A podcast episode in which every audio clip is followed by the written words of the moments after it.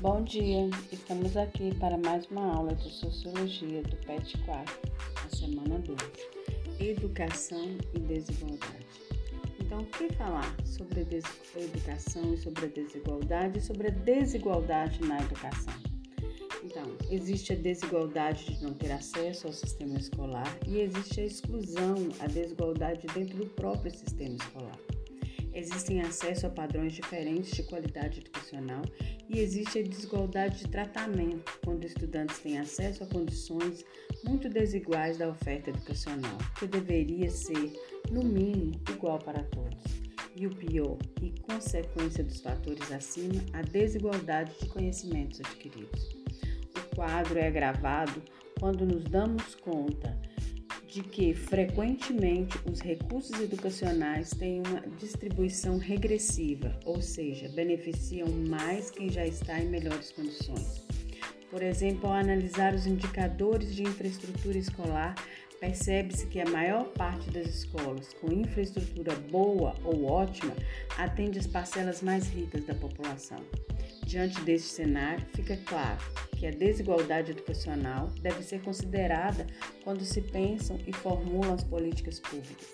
É preciso intenção política e educativa de que é necessário reduzir as desigualdades para garantir mais qualidade educacional.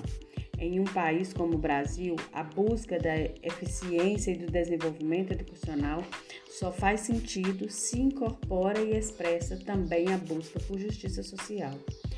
O Plano Nacional de Educação tem algumas metas e estratégias que pensam na redução das desigualdades, como a estratégia 7.9, que busca reduzir a diferença nas avaliações de larga escala e a estratégia 7.18, que define uma série de itens de infraestrutura que devem estar presentes em todas as escolas até o final da vigência do plano.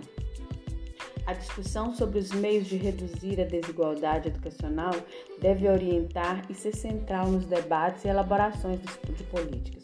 Se na dimensão do acesso ela é mais objetiva, via ampliação do sistema público escolar, no âmbito da desigualdade de conhecimento, ela é mais complexa, pois passa pela definição de quais conhecimentos devem ser adquiridos por todos os alunos brasileiros.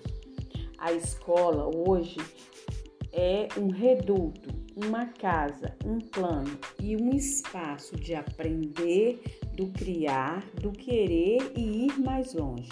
Isso não depende apenas dos estudantes, mas de todo o posicionamento profissional que teremos, de engajamento ou não, de naturalização ou não.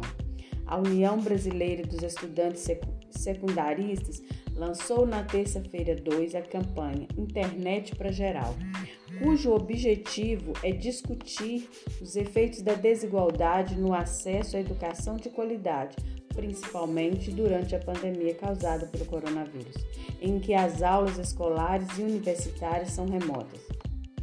De acordo com João Carlos Salles, presidente da associação e reitor da Universidade Federal da Bahia, a pandemia expôs as condições desiguais em que os estudantes brasileiros se encontram. Para ele, no início da implementação das medidas de isolamento social, quando as aulas passaram a ser remotas, houve quem imaginasse que a tecnologia digital poderia dar continuidade integral e com a mesma qualidade às aulas presenciais. Isso é evidentemente falso.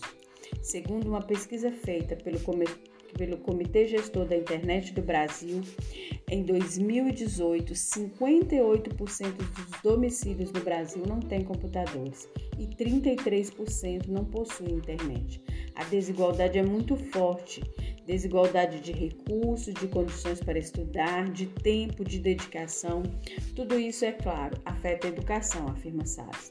Para isso, dois elementos são fundamentais: acesso às condições materiais necessárias e capacitação dos professores para as aulas remotas.